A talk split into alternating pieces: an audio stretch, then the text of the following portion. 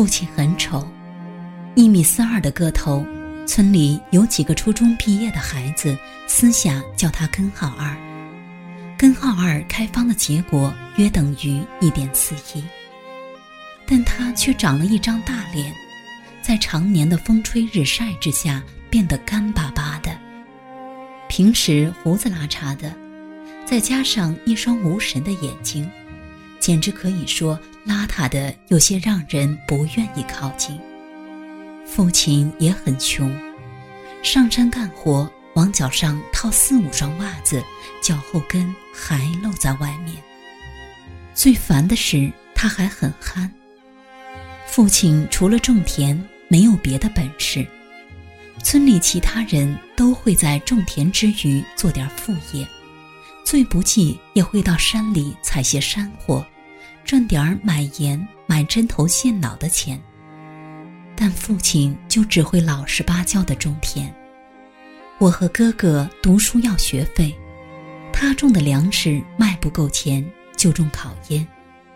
种烤烟有很多特别麻烦的工具，最后一个环节是把烟叶晾到特殊的烤房里烤，对温度的要求特别严格，一天二十四小时，父亲需要每隔一个小时去烤房里添柴火。每年的这个时候。他就有连续四到五个月的时间没办法睡个囫囵觉。从哥上小学到我大学毕业，父亲啥都没干，就种了二十年的烤烟。我大学毕业以后，他还要继续种。我们威胁要把他的烤房炸掉，他才算安分下来。种烤烟很忙，他吃早饭的时候。总是天还没亮，吃晚饭的时候天已经黑了很久。他不吃午饭。九十年代方便面出现在村里，他发现那是个好东西，能充饥还不耽误时间，他就一箱一箱买回来当午餐。村里的路很烂，不能走大车。只偶尔有村民用自己摩托车改装的三轮车，带着一股黑烟和惨烈的嘶吼，像发了羊癫疯的怪兽一样颠簸着爬上来。要把烤好的烟运出去卖，把种烟用的化肥运回来，全靠父亲的双脚和双肩。因为他矮，每次背着一大捆烟叶走在路上。从背后既看不到头，也看不到脚，仿佛就是烟叶自己在路上走，显得很滑稽，也更容易让人觉察到父亲的憨。有一天，他卖了烟，买了方便面回家，半路上遇到一个开着三轮车的熟人，愿意捎他一程。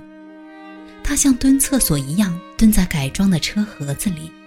双手牢牢地抓住盒子的两边，那个样子很像古装电视中被绑在囚车上游街的犯人。回到家里，他才发现，自己一路只顾自己不被颠下车去，他的方便面却不知道在什么时候颠掉在了半路上。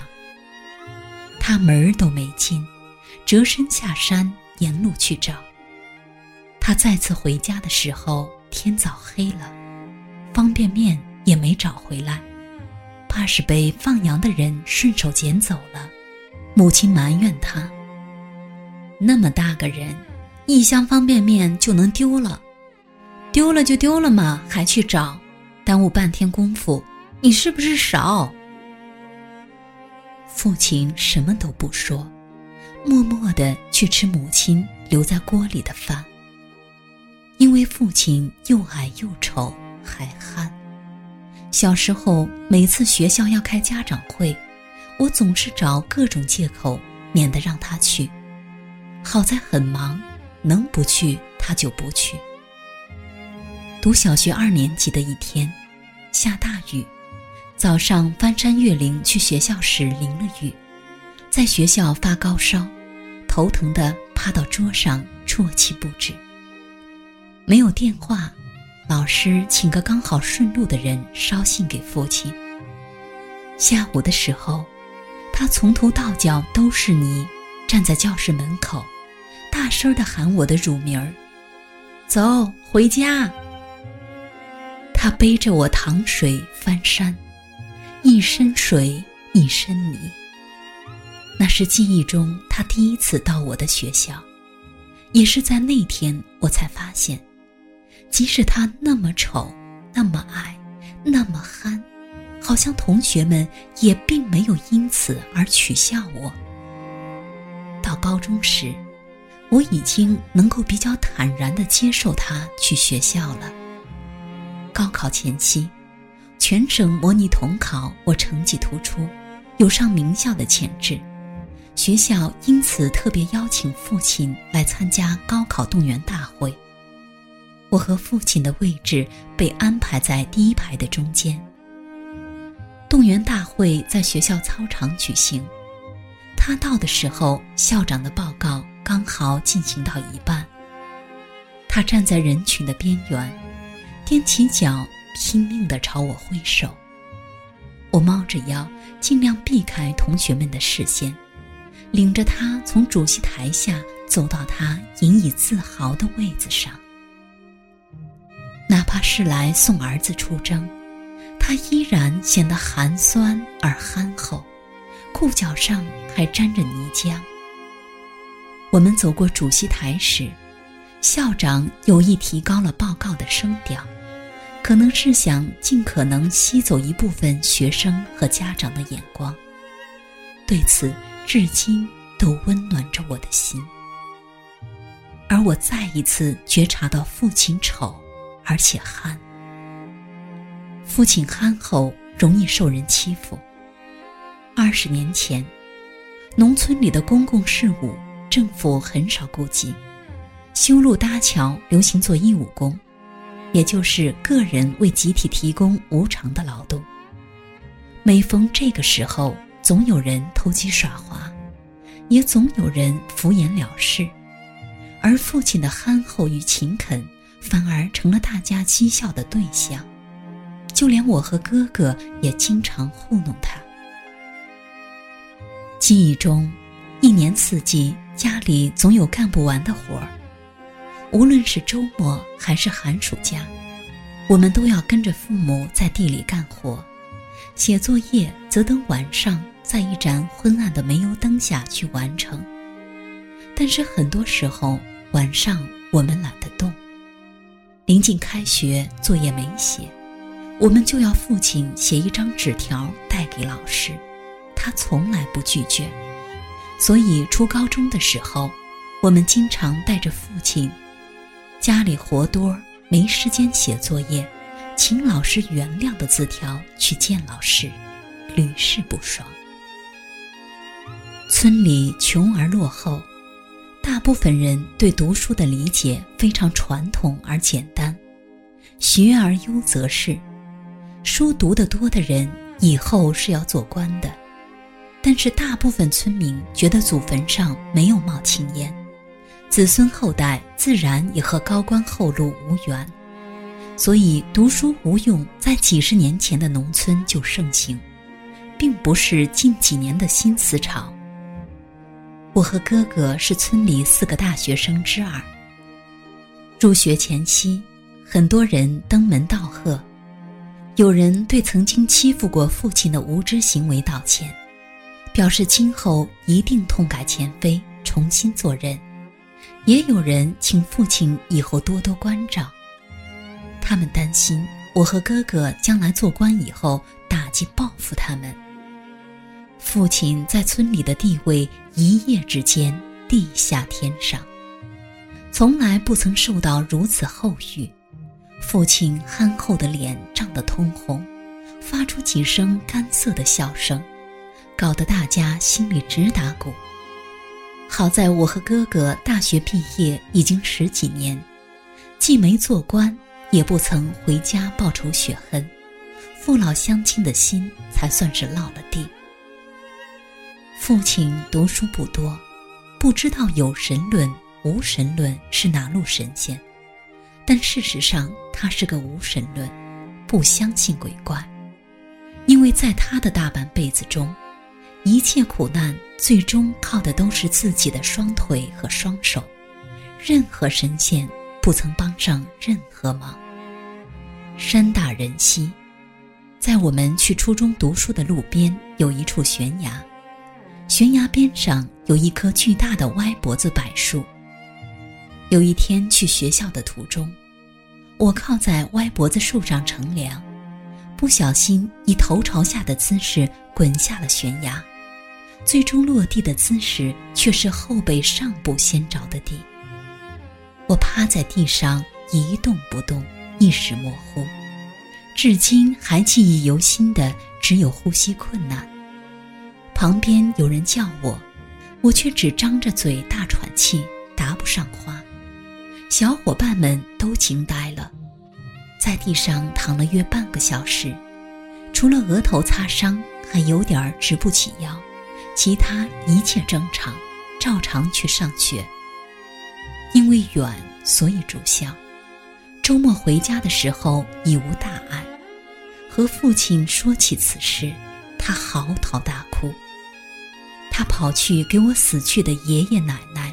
各位祖先烧香磕头，给所有他听说过的神仙磕头，也不管他们在天上管的是哪一路的工作。所有人都说，人从那个悬崖上掉下去应该摔死的。父亲坚信，我是得到了祖先和各路神仙的庇佑。死里逃生已经过去二十多年。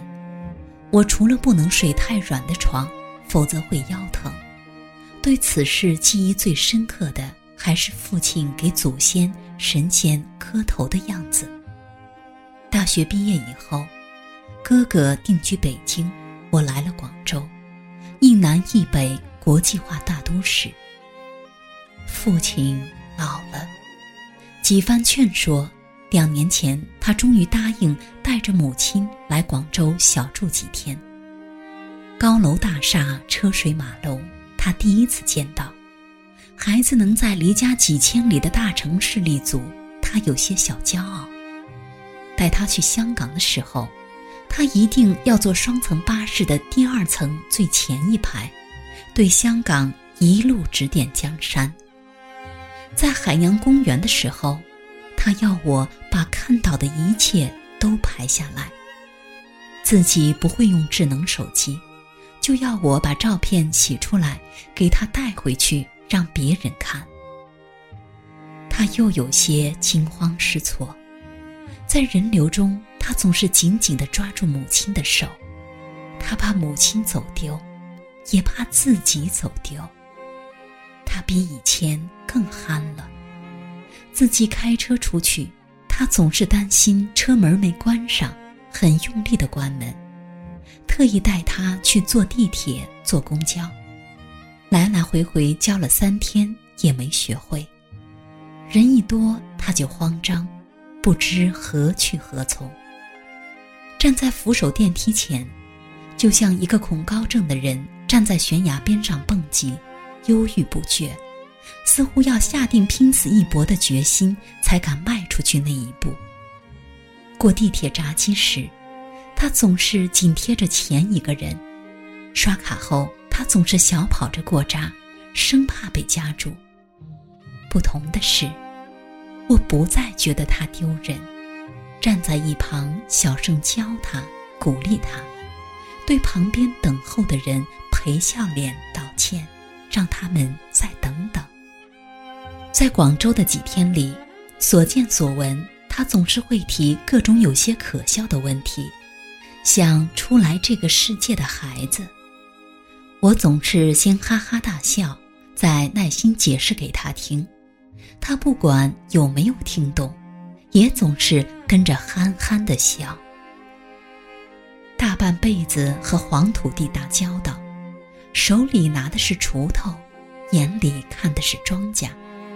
他连一门老了可供自己消遣的手艺都没有学会，不打牌，不打麻将，不看电视，不玩手机，不上网，不看书，他和这个城市格格不入，这个城市让他紧张，他不属于这里。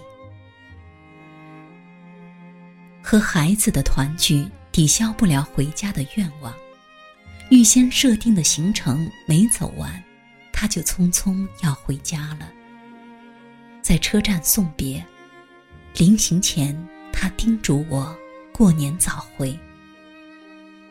父亲本来就丑的脸，老了更干巴了；本来就矮，老了背驼更矮了；本来就憨，老了更没办法变聪明了。丑、矮、穷、憨，现在又老，他越来越像深山里的一坨泥巴。借用一种说法，岁月从他身上夺走的都给了我。我长大了，现在我愿意带他去任何地方、任何场合，并且大大方方的告诉所有人，这是我的父亲。虽然他丑，他矮，他憨，他穷，他像一坨泥巴。但如果有机会体验时光倒流，我希望从小就能这么做，从来不曾忧郁。